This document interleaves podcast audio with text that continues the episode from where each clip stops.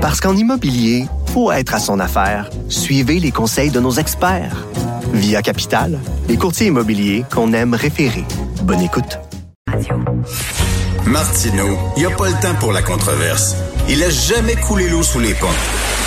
C'est lui qui la verse. Vous écoutez Martino. Cube Radio.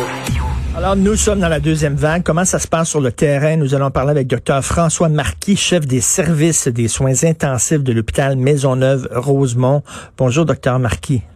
Bon matin. Euh, vous savez, il y a des gens qui euh, critiquent les consignes du gouvernement en disant, écoutez, on n'arrête pas de parler des cas, des cas, le nombre de cas qui augmente, mais euh, on devrait parler d'hospitalisation et de décès. Et lorsqu'on voit les hospitalisations et les décès, les choses vont quand même relativement bien. Est-ce que vous êtes d'accord avec leur diagnostic? Ben, c'est vrai que quand on regarde ces chiffres-là, ça va bien, mais quand on regarde juste les chiffres qui nous intéressent, c'est certain que ça va toujours bien. C'est que ce qui est intéressant dans la deuxième vague, c'est pas tant le taux de mortalité que l'impact sur le système de santé. Notre système de santé est déjà sur le bord de son point de rupture. On fait tout ce qu'on peut pour essayer de le maintenir pour que les gens qui n'ont pas la COVID puissent se faire tout soigner. Hein, que c'est ça l'enjeu de la deuxième de la deuxième vague. L'autre chose, c'est que comme je l'ai déjà dit sur d'autres tribunes, il y a des choses pire que mourir de la COVID. Des fois, ça veut dire survivre à la COVID. Et les gens comprennent pas qu'on connaît bien peu de choses de ce virus-là et que par définition, euh, il y a des surprises qu'on va avoir. Hein. Il y a personne qui avait pu prévoir l'anosmie, hein, le, manque de goût, d'odorat. Euh, on ne sait pas combien de temps ça va durer. On sait qu'il y a des gens qui développent des syndromes un peu plus chroniques avec ça. Et, juste ça, ça devrait être une bonne raison là, de ne pas courir après le trouble. Maintenant, l'aplatissement de la courbe, on a encore plus de besoins présentement que dans la première. Et le gros problème de toute euh, de toute prévention qui fonctionne, c'est que quand elle fonctionne, on a l'impression qu'on n'a pas de besoin. Relâchez-vous, faites le party le plus total, puis dans deux semaines, vous allez dire ah ben, gadon, ben oui. on aurait donc dû faire, on aurait donc dû écouter le gouvernement. Regardez juste ce qui s'est passé aux États-Unis. Là, ils l'ont fait le party, on a vu ce que ça a donné, et, et le plan de match est relativement simple pour la population c'est un ou l'autre. On peut prendre des décisions de société, mais on va vivre avec les conséquences. Si on y va du côté prudent, il y a des conséquences, il y a du monde qui chiale.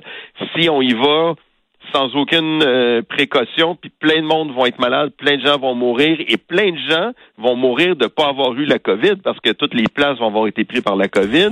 Il va y avoir du monde qui vont chialer. C'est juste, ce ne sera pas le même monde, mais il va en avoir du chialage. Mais vous dites que le système de santé est sur le point de sur, le point de rupture. Comment ça se fait s'il y a peu d'hospitalisation? On est déjà sur, sur, sur le bord du point de rupture? Parce que le système, même sans la COVID, avec l'été qu'on a eu, la première vague a amené beaucoup de retard, a amené beaucoup de fatigue, a amené hmm. beaucoup d'exaspération dans le système. On a roulé tout l'été sans voir le repos traditionnel de l'été. On arrive à l'automne, il y a toujours une augmentation des, besoins à l'automne. Ça a toujours été comme ça. Et, et, donc, juste avec ça, avant même d'avoir la deuxième vague, nos urgences étaient déjà bloquées. Les salles d'op fonctionnent pour le plus souvent au ralenti. Manque de personnel, épuisement du personnel, euh, une structure qui, qui a été amenée à bout par la première vague. Et là, le plaisir de la deuxième vague arrive par-dessus. Donc, moi, là, chaque cas de COVID qui ne rentre pas à l'hôpital, qui n'est pas hospitalisé parce que la population a fait ce qu'elle avait à faire, c'est une ressource qui est disponible pour quelqu'un qui n'a pas la COVID puis qui en a grandement besoin. On n'a pas besoin de reparler des retards en chirurgie, mhm. en oncologie. Toutes ces choses-là, c'est des réalités. Et si je remplis mon hôpital avec de la COVID, c'est tous ces gens-là qui vont être les victimes Et il y a quelques jours, il y a une jeune médecin qui a écrit dans le Huffington Post, là, elle disait, on, moi et mes collègues, on a peur, on voit, on voit agir avec irresponsabilité comme si la COVID était derrière nous, la pandémie était derrière nous, et on a des craintes parce qu'on la voit arriver la deuxième vague, elle est pas mal plus grosse que vous le pensez. Est-ce que vous partagez les craintes de, de, de cette jeune médecin?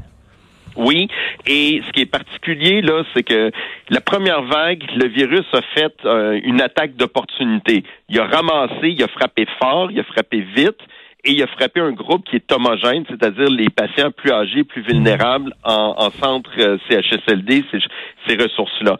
Maintenant, le virus, qui est toujours un virus d'opportunité, c'est trouver une nouvelle population, des jeunes en santé, qui vont amener c'est certain que si on regarde la proportion, il y a beaucoup moins de jeunes qui vont se ramasser à l'hôpital. Mais pour amener un gars ou une fille de 25 ou 30 ans en parfaite santé à l'hôpital, faut que le virus il, fesse, comme on dit. Et quand ce jeune-là arrive à l'hôpital, toutes ses réserves ont été utilisées. Il va être plus malade, il va être malade plus longtemps. Et les chances sont qu'il va passer à travers, c'est vrai, mais une longue hospitalisation, qu'elle soit à l'étage ou aux soins intensifs, va avoir un impact important. Et ce qu'on oublie, c'est de dire à quelqu'un qui a 85 ans, ben pour le restant de tes jours, tu vas avoir tel déficit.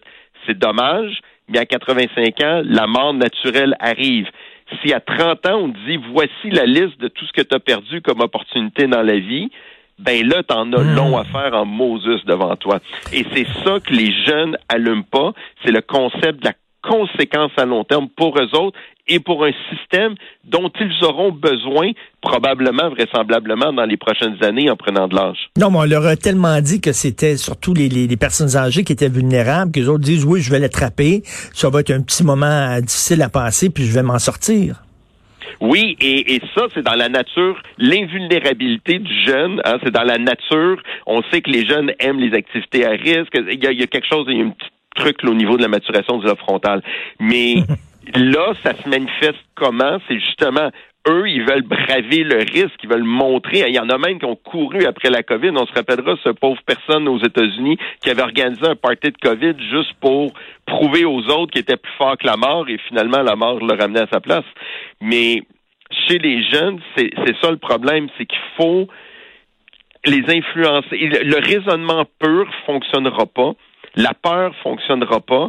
Il faut vraiment que ça devienne pour eux autres un, mécanisme où ils peuvent se prouver à eux-mêmes et à leur groupe que c'est important de faire les bonnes choses. Et, et je sais pas encore comment le, message doit être euh, verbalisé pour eux autres il y a quelque chose là qu'on fait pas globalement la, mécanique de la santé euh, pour réussir à les mobiliser parce qu'on sait que quand on est capable de mobiliser les jeunes, voyons l'environnement, voyons les causes sociales qui ont décidé là de euh, suivre.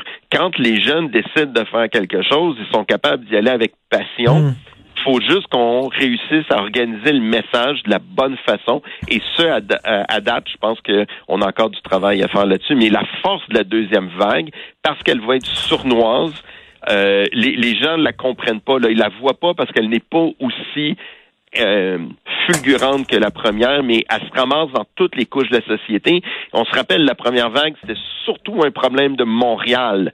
Hein? C'était Montréal, le problème. Et là, c'est un problème québécois toutes les régions sont touchées. Et ce qu'il faut comprendre, c'est qu'à la première vague, Montréal a à peine réussi à suffire à sa propre population. Et là, on parle de pouvoir, d'avoir à aider toutes les régions. C'est certain que Québec est pris aussi dans le même problème. Québec doit traiter sa propre population et son bassin de desserte. Et ça, c'est, c'est beaucoup de pression parce que le système, les hôpitaux tertiaires et quaternaires ont jamais été créé pour répondre à des pandémies. La pression sur le système, si vous pouviez le voir de l'intérieur, c'est hallucinant. Bon, et, docteur Marquis, là, comment ça se fait qu'on est encore la province qui a le, plus de difficultés à contrôler l'éclosion de, la COVID? Euh, moi, j'ai vu les graphiques là, en Ontario, puis tout ça, puis le, la, ligne se tient, elle, monte pas trop trop, mais le, Québec, c'est vraiment c'est le mont Everest. la ligne pend, poum! Comment on peut expliquer ça? C'est notre côté latin, on se fout des autorités, on a notre côté cowboy? Ben, je pense qu'il y, a un peu de tout ça. Euh, est-ce que ça, ça, se peut aussi qu'une autre province ait juste été chanceuse dans le sens où, comme on l'a dit, le contrôle des éclosions pour prévenir la deuxième vague ou la contrôler est la chose la plus importante. Si l'Ontario a eu la chance de tuer ça dans le nid avant que ça puisse se répandre, ben c'est il y a un élément de chance là-dessus. Mais je pense effectivement que les grandes démonstrations qu'on a eues, les grands rassemblements de un peu de défiance publique, euh, ce sentiment-là de ça s'applique aux autres, ben là on commence à payer pour. Et le problème avec une maladie qui a une incubation, c'est que même si demain matin tout le monde rentre dans le rang de façon exemplaire, ce que je souhaite, on est encore pris avec deux semaines d'augmentation de cas.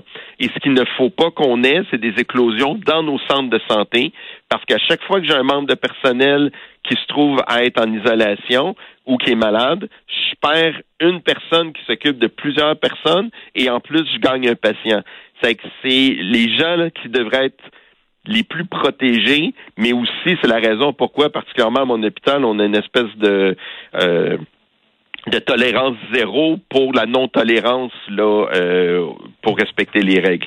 Donc c'est ça demeure un des rares moments dans notre histoire où le peuple a eu, tu sais, les gens disent, ah, la COVID, c'est la mort de la démocratie. Je dis non, non, non, non, non. La COVID, c'est l'application la plus pure de la démocratie. Chaque voix, chaque personne, chaque comportement est égal. Si tu fais le bozo, ben, tu vas avoir un impact sur Mais- toute ta société. Ce qui est triste, ce qui est triste, c'est que maintenant le taux, le, le- le taux de cynisme et de méfiance d'une certaine partie de la population envers l'élite, envers les- l'establishment est tel qu'on préfère croire Joe Blow, Joe Sixpack, plutôt qu'un médecin qui est sur le terrain puis qui connaît son affaire. Ben, ça, c'est la beauté de la démocratie, c'est que jamais personne qui a empêché une société démocratique de se planter dans un mur en accélérant. Et le problème, c'est que Joe Blow six-pack, comme vous dites, ben là, lui, après ça, il va se dire, ah, j'aurais donc dû Ben oui. Et, et c'est, vraiment triste, mais j'espère que ça va permettre aussi de prendre une, euh, un recul Mais- sur l'importance des médias sociaux où tout le monde a une voix égale et où n'importe qui peut devenir l'expert de n'importe quoi, alors qu'il y a des gens qui travaillent très, très fort à être des experts de quelque chose, qui ils, ils mettent leur vie. Et Exactement. Et, ce qui est débile, c'est que c'est ceux qui sont le plus tannés de la COVID qui font en sorte qu'elle va durer encore plus longtemps parce qu'ils respectent pas les consignes. Ils se tirent dans le pied, ces gens-là. Exactement, et ils vont devenir des, des nids qui vont entretenir le virus. Ça, ils vont devenir des incubateurs à virus. Ben oui. C'est assez particulier. Mais, mais, mais j'aime l'image de dire que ceux qui ont le plus oui. envie de se débarrasser de la COVID, c'est ceux qui font en sorte que la COVID va rester avec nous le plus longtemps. Ben oui, faut être niaiseux? c'est incroyable. Docteur François Marquis, bon courage, puis merci beaucoup. On va se reparler, bien sûr, au cours des prochains jours. Bon courage à vous avec toute votre équipe. Merci beaucoup. Bonne fin de journée. Merci. Bonne journée.